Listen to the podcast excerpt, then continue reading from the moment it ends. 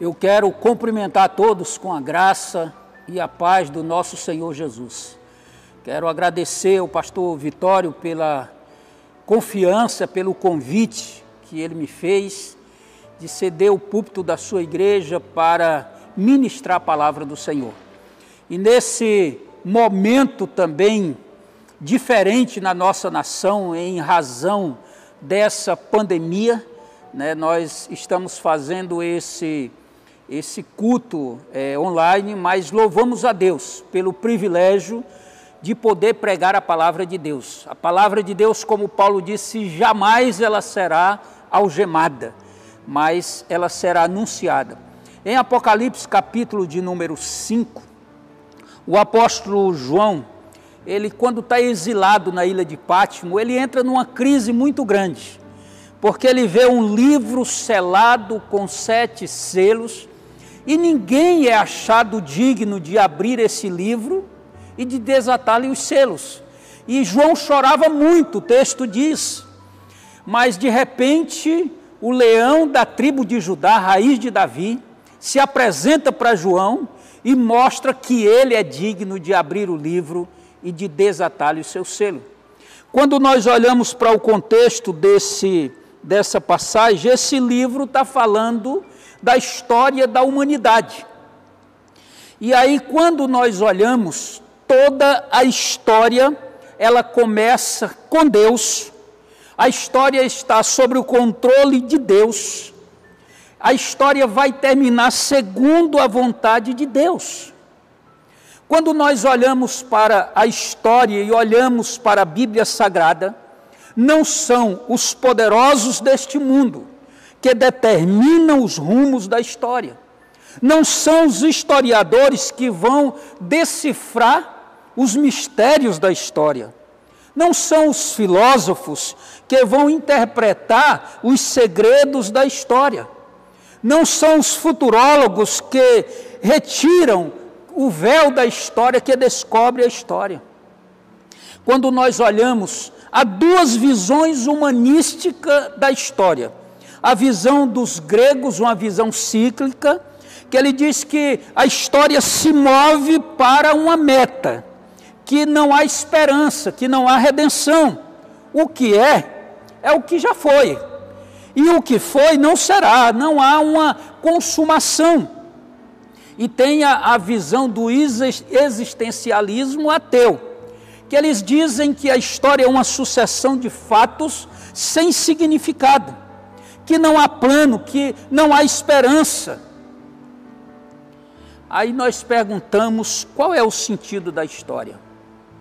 Hegel, no seu livro A Filosofia da História, ele diz que os povos e os governos nunca aprenderam nada da história. Winston Churchill, ele disse que os homens crescem em poder e conhecimento, mas não evoluíram moralmente. Ele diz que os homens crescem em poder e em conhecimento, mas não evoluíram moralmente. Aí vem à mente aquele hino do João Alexandre, quando ele compôs no impeachment do colo. E tem uma parte do hino que ele diz que é os homens da nossa nação têm tanto poder, mas nenhum coração. São homens que compram e que vendem a moral da nação. E aí Churchill ele diz que sob pressão, o homem moderno, ele pratica os mais terríveis atos. O historiador Gibbon, ele diz no seu livro O declínio da queda do Império Romano, que a história é um pouco mais que o registro dos crimes, das loucuras e do infortúnio da humanidade. Thomas More, no seu livro Utopia, ele antevê um tempo na Terra em que o homem iria construir um paraíso, mas em seguida, no século XX, veio duas grandes guerras mundiais. E agora nós estamos enfrentando essa pandemia que tem assolado o mundo e que muitas vezes tem sido aumentado ainda, porque outras causas têm matado muita gente, principalmente na nossa nação, e a mídia não tem colocado muito essa questão. E diante de tudo isso, surge uma pergunta: a esperança para a nossa história? Será que a história tem jeito? Quando nós olhamos para o capítulo 5 do livro de Apocalipse, pastor Hernandes Dias Lopes, ele faz uma reflexão é, no seu livro comentando o Apocalipse, e nesse capítulo 5 ele mostra que a história tem jeito porque Deus é que conduz a história.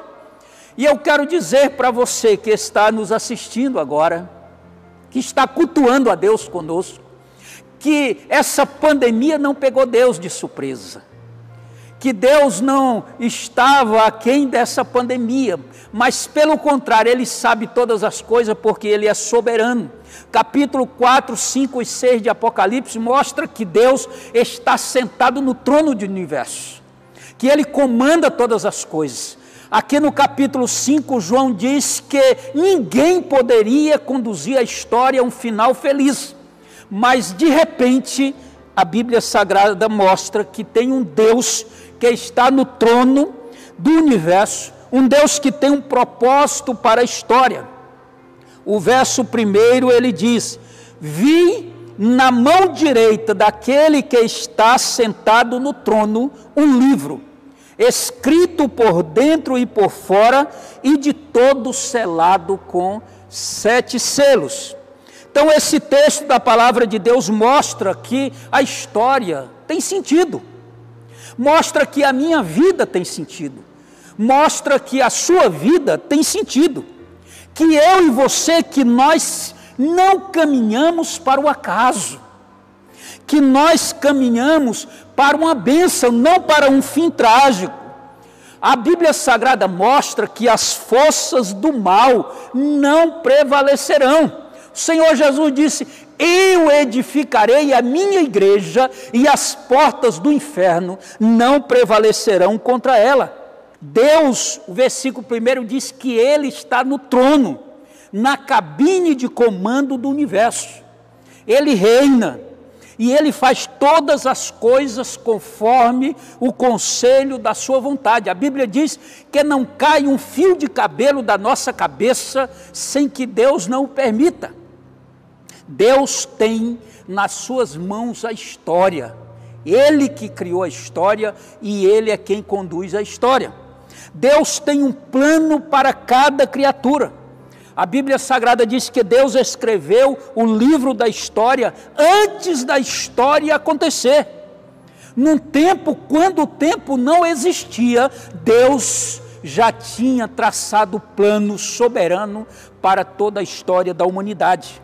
É Ele quem conhece, é Ele quem controla, é Ele quem dirige todas as coisas para uma consumação final. Ele tem o livro com a sequência e a consequência daquilo que vai acontecer. Toda a história da humanidade está nas mãos de Deus. Não importa a fúria de Satanás, não importa a agitação do mundo, a história sempre estará na mão de um Deus soberano que nós servimos, que nós reverenciamos, que nós o adoramos. A Bíblia diz que o livro que está nas mãos dele está escrito por dentro e por fora. Tudo está traçado, escrito, planejado, determinado por ele. Ele não esqueceu de nada e nem de ninguém. Ele sabe tudo da minha vida e da sua vida. No início de Apocalipse, quando escreve para as igrejas, ele diz: Eu conheço as tuas obras, eu conheço o teu labor, eu conheço a tua perseverança. Você que está cultuando a Deus conosco nesta noite, saiba que Deus sabe aonde você está agora, Deus sabe o teu endereço.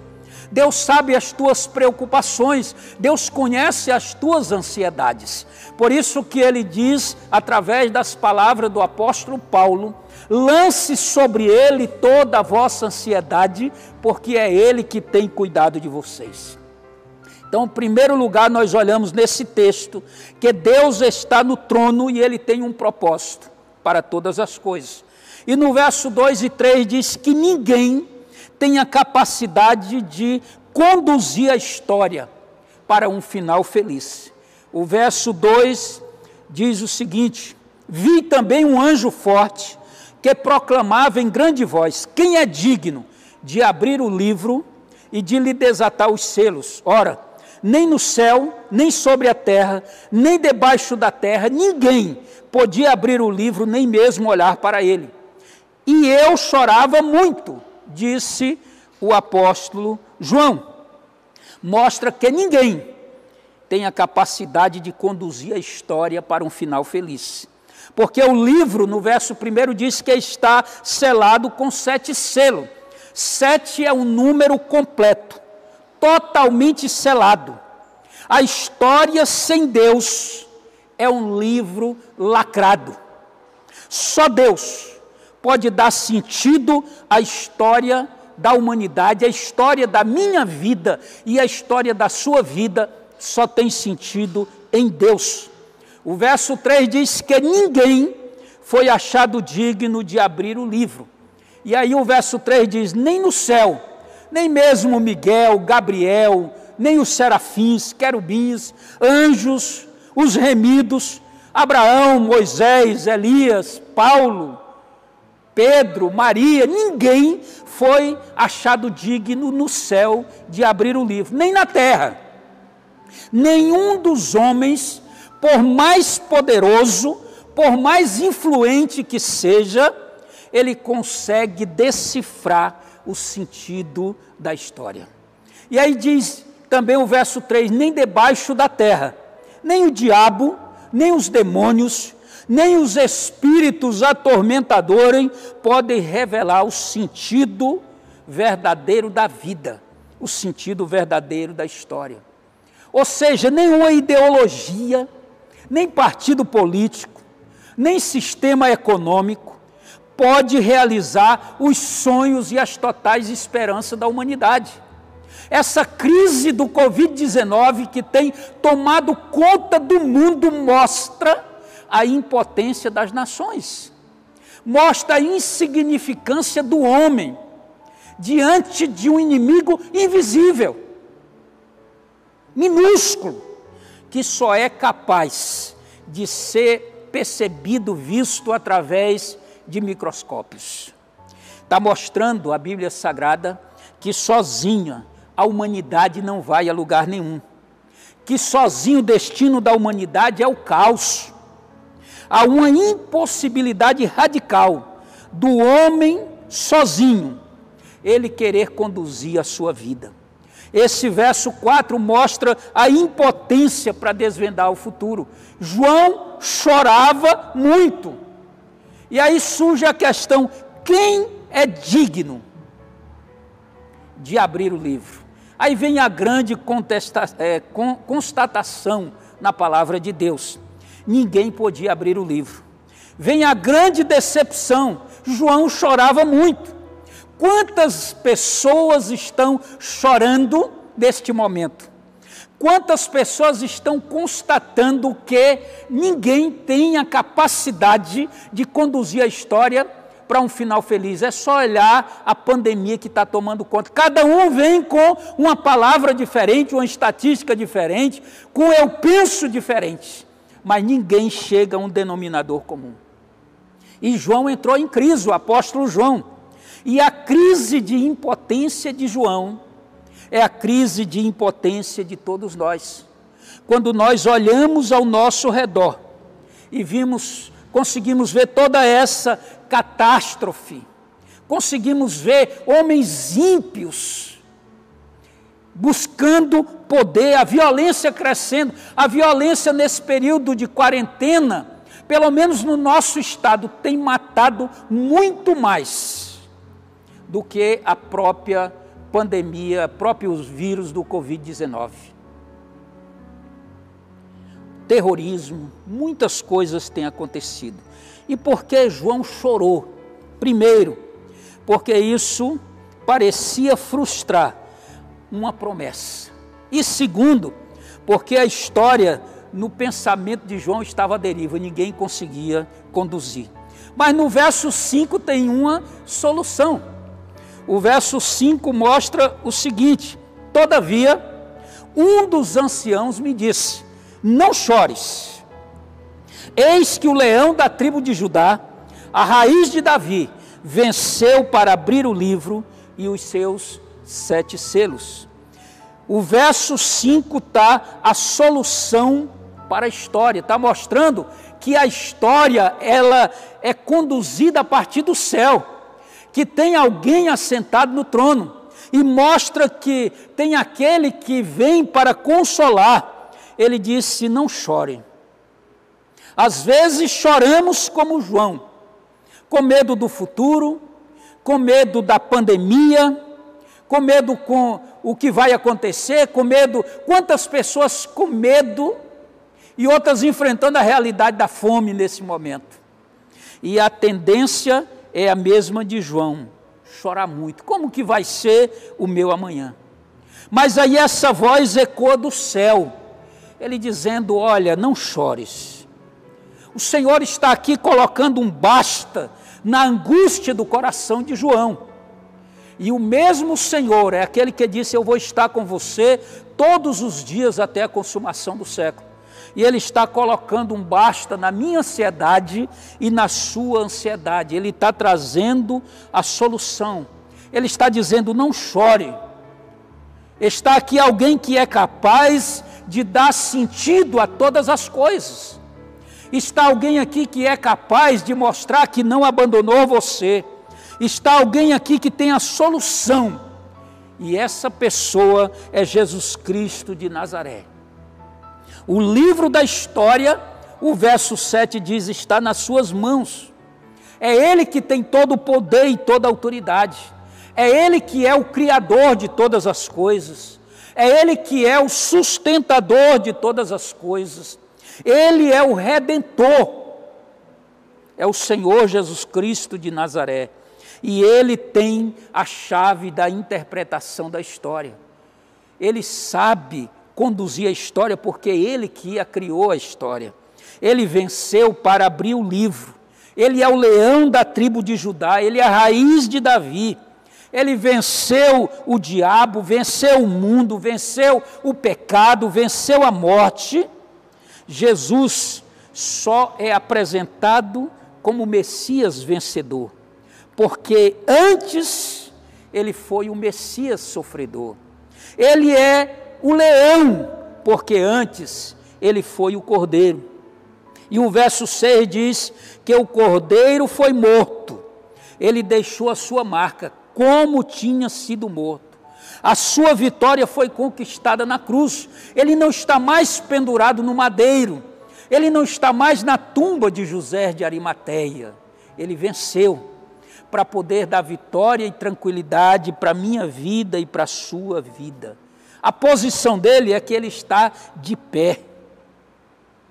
O lugar dele é no meio do trono. E ele é digno de desvendar o sentido da minha vida, da sua vida e do que está acontecendo nesses últimos dias. Por isso, quando nós olhamos para esse texto da palavra de Deus, nós conseguimos ver que tem um Deus que está assentado no trono. Conseguimos ver no texto que ninguém na, na humanidade, nem no céu, nem na terra, nem debaixo da terra, tem capacidade de conduzir a história para um final feliz. Mas no verso 5 diz que a história ela é conduzida pelo leão da tribo de Judá. Quem conduz a história é aquele que criou a história, que criou todas as coisas, e ele tem solução para todas as coisas. Por isso nós perguntamos quais são as implicações de Jesus estar com o livro da história nas mãos. O verso 8 diz que, como consequência do Senhor ter a história em Suas mãos, é que nós devemos orar agora com toda confiança. O verso 8 desse texto de Apocalipse 5, ele diz: E quando tomou o livro, os quatro seres viventes e os vinte e quatro anciãos prostraram-se diante do cordeiro, tendo cada um deles uma taça e harpa de ouro cheia de incenso, que são as orações dos santos. Quando nós olhamos para a situação a qual nós estamos vivendo, a situação de pandemia, e olhando para o texto de Apocalipse 5, versículo 8, mostra que a nossa oração agora faz sentido. Quando nós oramos, nós estamos conversando com aquele que tem a história nas suas mãos, aquele que conduz a história para um final feliz, aquele que vai estar conduzindo a minha vida e a sua vida para a perfeita paz. E no meio da dificuldade, nós podemos claramente falar como o apóstolo Paulo falou para a igreja de Filipos, quando estava preso em Roma: Eu posso todas as coisas, porque é o Senhor que me fortalece. O verso 9 mostra que o objetivo de Jesus conduzir a história é que nos leva a orar. Ele diz que nós devemos orar sempre e nunca desfalecer.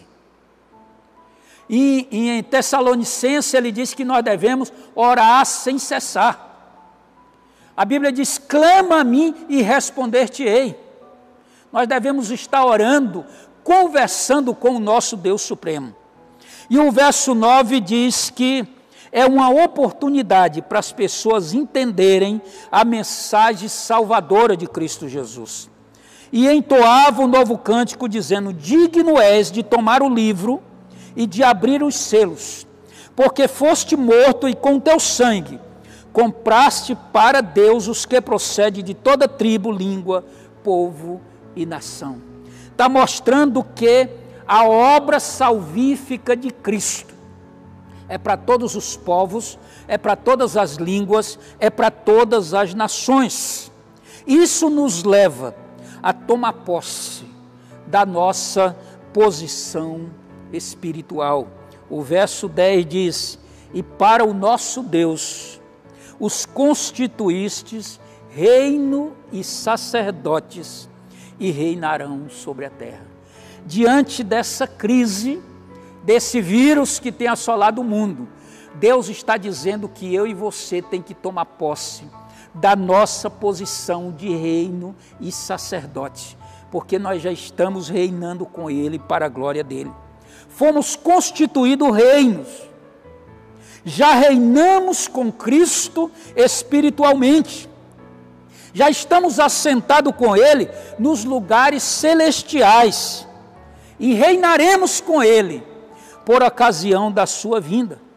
A Bíblia diz que nós fomos constituídos, esse verso 10 diz que nós fomos constituídos reino e sacerdote, está dizendo que eu e você temos acesso direto ao Pai. Só precisamos fechar os nossos olhos e clamar a Ele porque Ele está pronto a nos atender. A Bíblia Sagrada diz que isso nos leva a dedicar tudo o que nós temos a Ele. A Ele seja honra, a glória, o louvor, o domínio, o poder, a sabedoria. Está dizendo que nós, quando entendemos que somos impotentes, que Ele controla todas as coisas, a única coisa que nos resta é dedicar a nossa vida a Ele. O apóstolo Paulo, escrevendo aos Romanos, no capítulo 12, ele diz: Eu rogo pelas misericórdias de Deus, que vocês apresentem o corpo de vocês como sacrifício vivo, santo e agradável a Deus, que é o culto racional de vocês. Dedica a vida ao Senhor, consagra a tua vida ao Senhor. E aqui no verso 11 e 12 diz: A Ele seja o poder, seja Ele tudo que está em nossas mãos seja ele toda a riqueza, todos os bens que nós possuímos, entendendo que nós somos mordomos. Ele nos deu para administrar e muito breve vai tirar isso e passar para as mãos de outras pessoas. A Ele seja a sabedoria, a nossa inteligência, a nossa cultura, os nossos talentos, os nossos diplomas, a nossa habilidade profissional. A Ele seja a nossa força aquela que vai da juventude até a nossa velhice, está mostrando que não há aposentadoria no reino de Deus. A Ele seja a honra, a primazia, o melhor de nós. as primícias do nosso tempo, da nossa vida, dos nossos recursos. A Ele seja glória, Ele merece ser exaltado, Ele merece ser adorado. Ele é digno de ser adorado. Adorado por quem Ele é. Ele é o leão da tribo de Judá, Ele é a raiz de Davi, Ele é o cordeiro que foi morto, mas Ele vive adorado por aquilo que ele fez, ele foi morto e com seu sangue ele comprou homens de todas as tribos, de todos os povos e de todas as nações. Adorar ele, porque a Bíblia diz que ele vai reinar sobre a terra. E nós precisamos, nesta noite, agradecer ao Senhor de todo o nosso coração. Agradecer ao Senhor por tudo que Ele tem proporcionado a nós nós pedirmos a Ele que Ele venha tomar conta do nosso ser.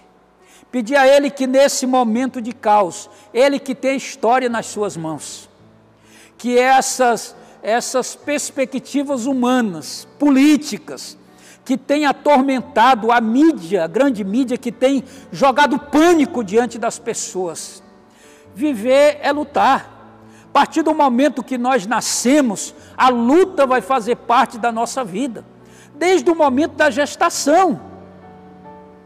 Vários milhões de espermatozoides estavam lutando para chegar no óvulo. Somente eu cheguei e você chegou.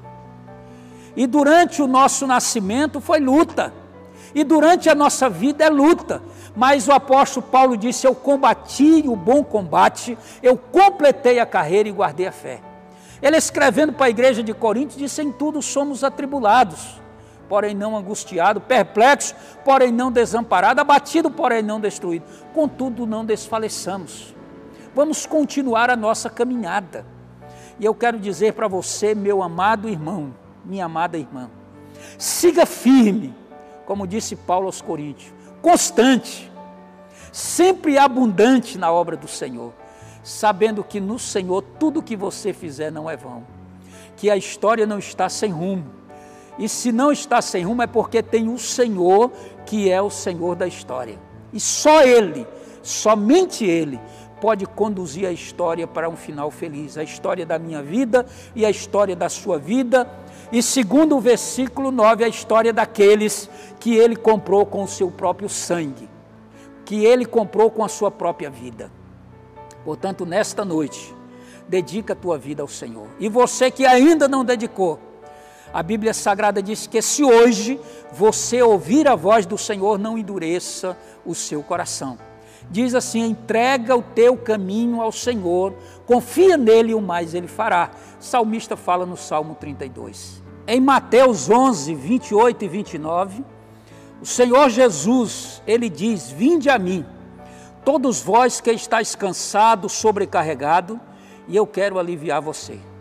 Tomai sobre você o meu jugo e aprenda de mim, que sou manso e humilde de coração, e achareis descanso para as vossas vidas, porque o meu jugo é suave e o meu fardo é leve. Nessa noite eu quero fazer um convite bem especial para você, que você possa entregar a sua vida de coração ao Senhor Jesus. Quando os apóstolos pregaram lá em Atos, diz que eles aceitaram a palavra aceite o Senhor como o Senhor da sua vida. Quando eles ouviram a palavra, compungiu-se-lhes o coração. O coração dele foi rasgado pela palavra. Que a palavra de Deus possa transformar a sua vida, porque você só vai ser bem-aventurado se o Senhor for Senhor da sua vida.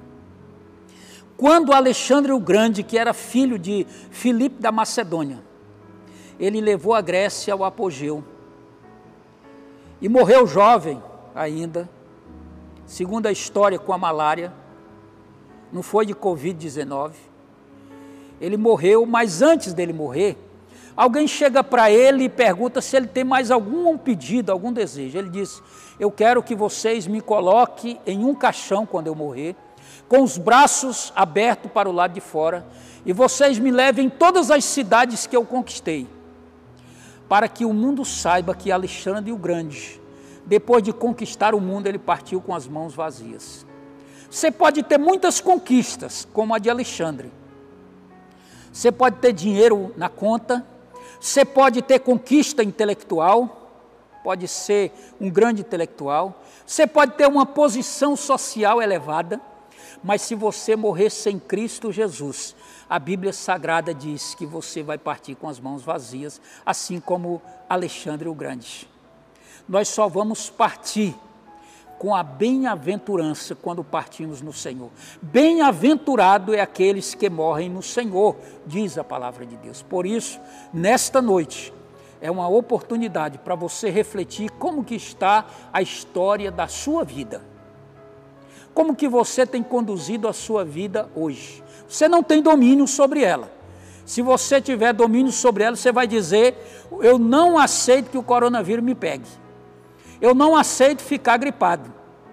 Eu não aceito tossir. Eu não aceito febre. Se você tem o um domínio da sua vida, você não aceita nada disso nela. Mas mostra que nós somos insignificantes, pequenos, porque todas essas coisas está, estamos sujeitos como seres humanos. E por isso, o final, todos nós um dia vamos ter que chegar perante o trono de Deus, o tribunal do Senhor, o grande trono branco e você tem a oportunidade de ouvir dele o bem-vindo. Vinde bendito de meu Pai, possuir por herança o que está preparado para você antes da fundação do mundo. Reflita, hoje é a oportunidade de você firmar um compromisso com aquele que é o Senhor da história. E ele tem o melhor para a sua vida, em nome de Jesus. Vamos orar então. Senhor, em nome de Jesus, eu te agradeço por esta oportunidade te agradeço, Pai, pela explanação da tua palavra.